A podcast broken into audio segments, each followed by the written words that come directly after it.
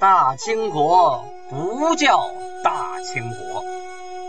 纪晓岚不姓纪，和珅也不姓和。孝庄不能称呼自己是孝庄，叫声小主那是信口开河。摆手绢的那是妓女，绝对不是格格。好，今天听俊贝勒讲一段《清通鉴》。大家好，上次讲到啊，一六一六年，努尔哈赤在新宾赫图阿拉老城称汗，啊，称天命汗，并且呢，同年夏天跟明朝还发生了一些边界的纠纷。后来呢？通过偷梁换柱的方法，把问题解决掉了。努尔哈赤啊，在南边啊，跟明朝啊是不卑不亢，嗯，卧薪尝胆啊，暗自磨剑，表面上呢还是十分恭顺的。但是啊，在北边，他就不断的在扩充自己的实力啊，不断的扩大地盘，召集人马，抢掠财物。七月十九日记载啊，就是公历的八月三十日，努尔哈赤啊派兵去征撒哈连部和胡尔哈部。这里要讲一下撒哈连部在哪儿啊？撒哈连呢是满语“黑”的意思，哎，大家猜一猜，就是黑龙江中下游地区啊。撒哈连部，胡尔哈，胡尔哈在哪儿呢？这个胡尔哈呀，也有翻译成呼尔哈。库尔哈、胡尔喀啊，都有，这写成什么样的都有，都是个音译啊。呃，它属于东海女真，也就是野人女真的一部分，主要居住在胡尔哈河流域。胡尔哈河是什么河呀？就是今天的牡丹江。哎，这牡丹江又是满语啊，可不是牡丹花的意思啊。啊，曾经听说过牡丹江市的某位领导要把牡丹花当成市花啊。这牡丹是满语“弯曲”的意思啊，牡丹江呢就是弯曲的河。这个呼尔哈呀，呼尔哈河就是原来牡丹江以前的名字啊。这个呼尔哈这个部落呀，它其实很大，不光在牡丹江这个呃流域，同时还分布于啊它的下游，还有松花江的下游，以及黑龙江的下游，敦敦河，就是今天俄罗斯的阿纽伊河。河口那一带啊，就是从三江平原一直往南，现在的那个哈巴罗夫斯克啊，再往北，那都是平原地区。而且这个各个部落之间呢，互相的啊，谁也不管谁，就是平等的关系啊，共存的关系。这次呢，去打这两个部落呀，是有原因的啊。首先说啊，今年五月的时候，阴历五月啊，黑龙江的这个撒哈连部啊。跟那个胡尔哈部的部长啊，博基里呀，两个人就商量啊，商量要把这个金国呀，哎，就是努尔哈赤这边去购貂的三十人，就是去做买卖买貂皮的啊，因为那边貂皮便宜，买回来以后呢，再到南朝这边卖，是吧？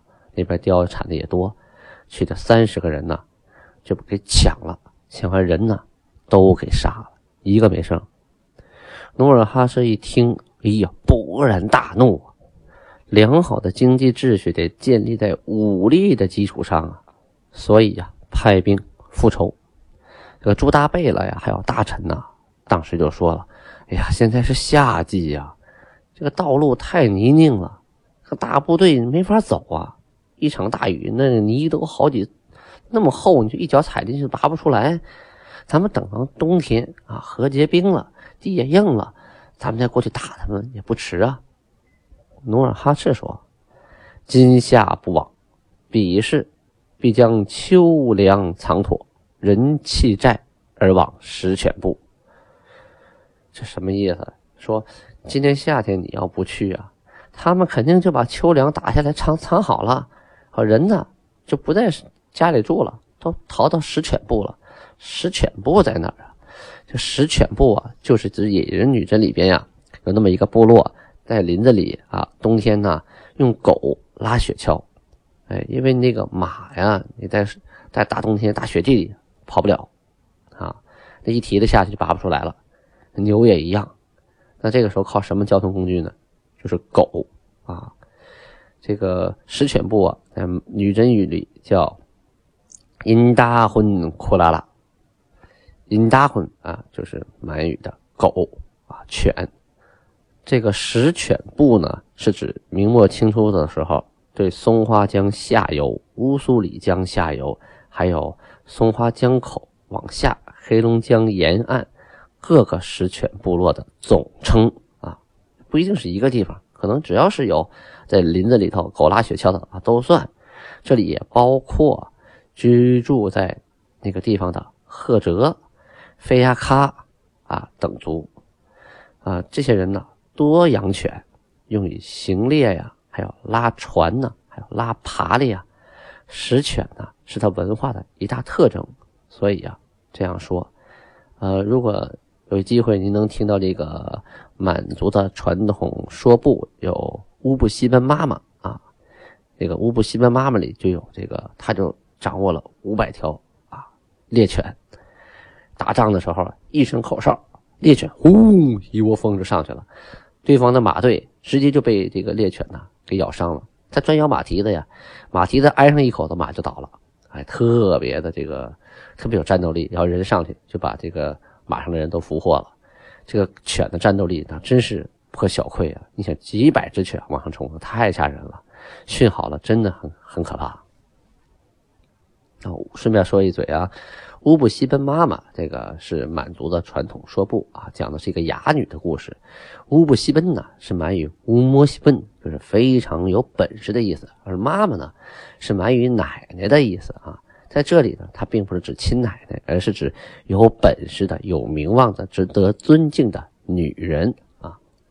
这个故事呢非常好看，嗯，他讲解的这个人们对大自然的认识啊，和我们现在不同，和过去的古古代中原地区啊对天空啊对大地对星空对月亮的认识也不同，他从另一个角度阐述了生活在东北亚一带的通古斯民族啊对对世界万物的认知啊很有意思，值得大家一看，网上也能买得到啊。好，接着说努尔哈赤说的话。他说呀，这些人逃到了这个食犬部，等我们的兵撤回来，这帮人又回家了，跟我们打游击战呢。啊，要是照这么来的话，我去啊，他躲起来，啊，我我我走了，他又回去，那这个事情就是拉锯战没完没了啊，起不到作用。所以今年夏天我必发兵啊。他们以为我的大军过不去，是吧？所以他们的粮食就先没有藏起来呢，正悠然的闲居。哎，他们正美的睡懒觉呢。我大兵一到，那必获全胜，杀他个出其不意，攻其不备。七月初啊，命美牛录选马六匹，共一千匹。大家听到了哈，一千匹啊，这除以六，那就是说呢，当时已经有一百五十个牛录了。同时呢，命令每个牛录派三个人，共六百人。这些人干什么呀？去乌尔简河啊，河源处，就是这条河的源头啊，到处是茂密的原始森林，都是粗壮的大树。命这些人呢，伐树，制造独木舟啊。这独木舟啊，就是把一棵树上下两头锯掉了，中间留下，然后拿呃凿子呀。锯子呀，开始斧子呀，开始抠，把这树啊抠出一个船形，哎，整个一块木头抠出来的。这个独木舟啊，并不是说能只能坐一个人啊，有的大树啊，能坐个五六个、十来个，那是没有问题的。中间呢，再加上横梁啊，撑着两边的帮，就造这个独木舟。然后呢，派达尔汉虾啊，达尔汉虾是他的呃官名啊，飞扬谷领兵两千。去征东海的撒哈连部，到了乌尔简河的时候，步兵一千四百人啊，经乌拉河，就是乌拉。上次咱们说了，打了乌拉布嘛，就是吉林省吉林市的松花江上游啊，让他们坐船出发，马兵六百啊，骑着马的这个骑骑军六百，从陆路挺进，沿着河呀，南北寨呀。就是个大小的寨子呀，有三十六个。十月初一，这个兵就到了撒哈林江那儿，就黑龙江啊，取这个江南岸，就我们这边的中国这边的撒哈林寨子九个。所谓的寨子呀，就是一个个小村子，一个个小部落，它非常容易打，很容易。它没有什么战斗力，它就是一个自然的村落，有一些渔民呐、牧民呐，还有一些农民呐，很容易的啊。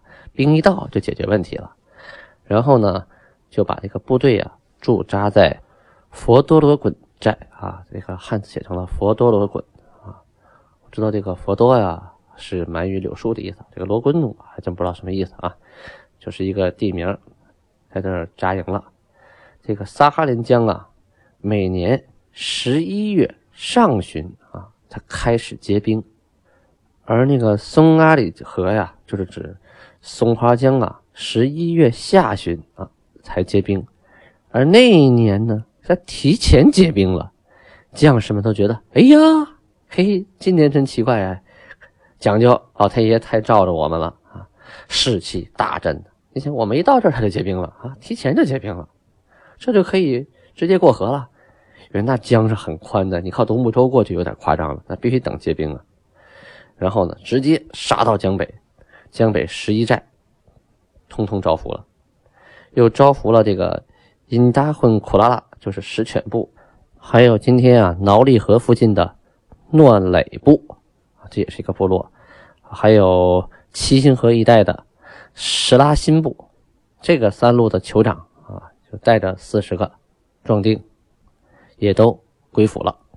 十一月初的时候，呃，大兵就回到了韩城。这个战斗就进行的很快啊，没等到进入大深冬啊，没有进入严冬呢，这仗打完了。后来呀，过了两年，一六一八年的时候，胡尔哈部的部长博吉里就率领着啊他们的部落，还有上一年归附的石犬部、诺垒部、史拉辛部的三路的部长的妻儿，因为上次我们说了嘛，这带走带走这四十人呢，都是男的啊，把男的都带走了。那妻儿都藏起来了，过了两年撑不住了，一个是想老公啊，二一个他这个家里没有壮劳力呀，这也不行啊。最后呢，就由这个呼尔哈布的部长布吉里带着一共百十来户吧，远道从黑龙江那边跑到了建州来归附了。努尔哈赤啊，得知哟这一百多户来归附于我了，哎呀，派人出去迎接，而且还带着马去的啊。让来的人啊，你们别走路了，骑着马，这样的话省点劲儿啊。看你走的多累呀！看到这个伯吉里呀，哎呦，大冷天的，看还没有没有棉衣，因为他们走过来呀，实在是太惨了啊，就把自己呀穿的这个貂皮的大衣就赏给了伯吉里，这是何等的荣誉啊！呃，同时呢，还赏给这个石犬部啊，石犬部来的人。赏给他们妻子、奴仆、马、牛、衣服、粮食、屋子，还有一些生活日常用具，让他们能踏踏实实的，因为他们都是猎人呢，啊，他们到这边呢，你食犬部到这没什么用了哈，也不能再狗拉爬的，呃，那个用狗干什么了？好，就让他们在这儿种地，或者安安稳稳的生活，或者是打猎，或者是当兵啊，总之呢，让他们安顿下来。努尔哈赤的这一点呢，是一般人都做不到的啊！他一面呢抓紧生产，一面抓紧练兵，同时呢对周围的部落是恩威并施。你服了啊，那我就对你特别的好，绝对是优待俘虏。这种优待不是一般的优待，不是口头上的优待，是真正的把你的心给笼络过来。那你不服，那我非把你打服了不可啊！但是呢，打服了不代表杀光了啊。这回呢，通过这个方法，就逼着他们都来归服，啊，就是把你的那个男人抓走了一部分，剩下的一部分你没法活了，那你就慢慢来归服。你归服我，我好好待你，哎，你也就不记仇了，将来就踏踏实当我的良民了。还有一个要说明的呀，不管你是啊撒哈连部还是胡尔喀部啊，这些人通通都是女真的后裔，他们讲的语言呢都是女真话，或许在方言上啊跟建州。会有所不同，就像现在我们这个书面记的满语的普通话，就是建州的本地语言啊。但是你现在到了这个黑龙江部分啊，黑河呀，还有那个齐齐哈尔啊，听到老人讲的满语，有些就和我们书本记录的有些区别，不太一样。这是各地都有方言的存在，但是在语言沟通上，它没有问题，大家说话都能听得懂。这一年的腊月，蒙古的明安贝勒他的二儿子塔塔巴图鲁送马呀四十匹来叩见努尔哈赤，这呀就表示两个意思：一个呢是表示我对你的对您的恭敬啊，我来进贡来了；二一个也是来讨赏啊，光有马不行啊，我得换回点别的日用品呢。我呢就不缺马，缺别的呀。所以呢，努尔哈赤呢，该赏的、该赠的啊东西，都照例颁给，就跟他上次他哥哥他们来说一样啊，该赏给什么赏给什么，就把他遣回去了。这一年呢，努尔哈赤开始造钱了，哎，这也应该是一个国家的标志啊，因为建国了嘛，他得造钱，自己造钱就比较方便，你花明朝的钱他费劲儿啊。他造的钱呢是两种啊，一种是汉文的，一种是。满文的啊，就是我们平常看到那种大钱儿啊。这个满文的钱币呀，上面有四个字，由左及右，由上及下。用满语啊，读起来是阿卡弗林啊，汉吉哈。但是当时用的呀是老满文，比如说汉呢，它就没有写那个圈儿，说现在都都读成堪了啊。但是当时呢，这个圈点呢没有。啊，没有规范，老满文里的缺圈点，就咯咯呵是分不清的啊。嘎哈和哈哈是分不清的，就是乌鸦和男人是分不清的。哎恨和哎根是分不清的，就是驴和老公是分不清的，只能靠猜啊，根据上下文意思去理解。这里的呢，阿卡弗林卡汉吉哈啊，它这个意思啊，就是呃天命的啊，有福气的寒的钱。汉语直接译成为努尔哈赤钱啊，背面呢什么字没有，光板的。汉文钱呢，就是印汉字的，是汉字楷书，上面直接就写着四个字天命通宝”啊。这个时候就可以确定啊，他这是天命啊，他就已经意识到啊，这是我的年号是天命了啊。呃，背面也是没有字儿。这个时候努尔哈赤啊是刚刚开始创业就。还没有成立这个钱局啊，不像清朝后期有什么保全呢？你看很多大钱后边都有“保全”两个字啊，满文的还有汉字的，就表示这个钱呢是保全这个局啊造的。清朝有很多这个钱局啊，每个局造的钱后边都有它的名字。这个保全就是表示这个钱是保全局生产的。这个时候努尔哈赤啊没有设这个钱局，只是用这个小炉铸钱。就是那种小的那种呃炉子啊，把铜化掉，化掉以后呢，要浇到这个模子里，所以造的钱呢很粗略，内外就那个边缘的不整齐，而且轻啊、重啊、薄厚啊还都不一定啊。以天命六年（一六二一年）迁都辽阳的时候，才开始啊正式铸造韩钱啊，并广为流通。就那个时候花的钱呢。那都是努尔哈赤造的了。回顾一下努尔哈赤啊，从正月初一拜了老天爷，当了汗之后啊，发布了很多政令，做了很多事情啊，为了管理这个国家啊，动了很多脑筋。这一转眼啊，一年就过去了。到了天命二年，明朝呢是万历四十五年，公元的一六一七年，这一年的正月初八呀，努尔哈赤啊，他老丈人来了。啊，谁呀？就是蒙古科尔沁乌鲁特部的首领明安啊。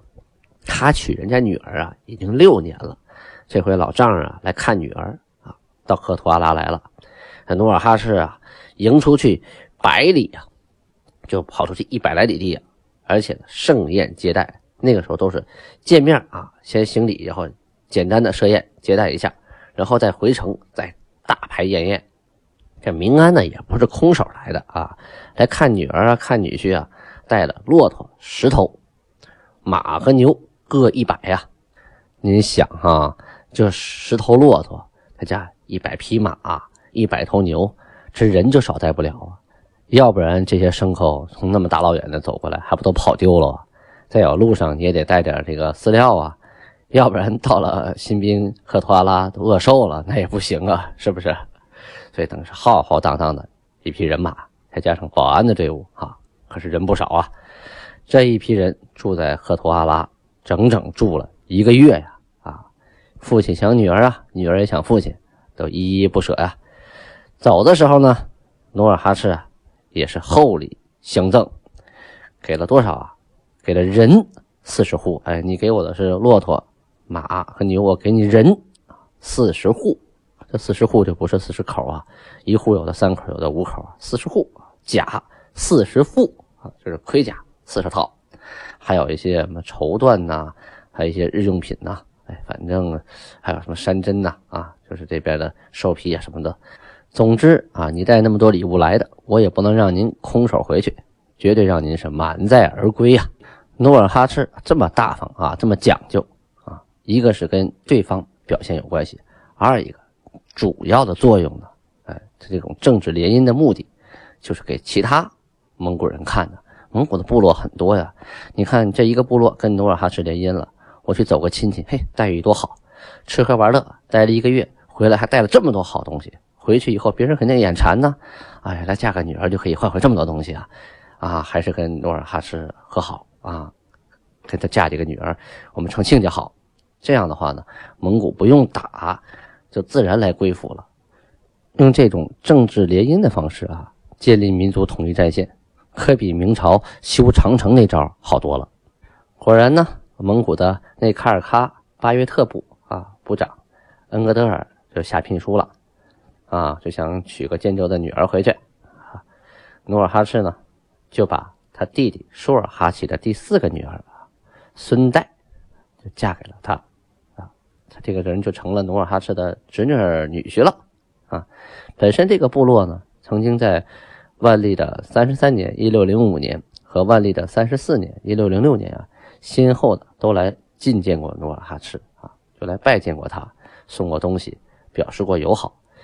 但是这回一看，哟，人家那边科尔沁的乌鲁特，哎呀，赚了那么多好东西回去，这还得是成亲家比较靠谱啊！啊，光成朋友还不行。所以呢，这可自己又没女儿，怎么办呢？下聘书啊，我娶个建州的女儿，这不也行吗？这一年啊，就是正月的时候啊，呃，蒙古那边啊，铁木真的后裔宰塞，他是蒙古内卡尔喀五部的酋长。啊，带领着蒙古部队，就是骚扰民边，在半夜的时候啊，就攻入了镇一铺，就是今天辽宁阜新清河镇啊细河铺村，还有开元城北那一块地方。当时守军呢，明朝守军呢，根本就是睡得还在梦想，甜蜜的梦想，根本没想到半夜啊，蒙古部队就杀过来了。啊，记录的说是男男女女啊。八十余口的，啊，死了这么多，而且呢，牲畜啊被抢了很多，房屋啊烧毁了一大批。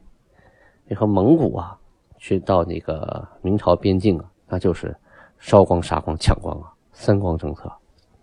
而且蒙古大部分都是骑兵部队啊，啊，带着车来的，就是东西都拉走，打完了就跑，你根本就逮不着。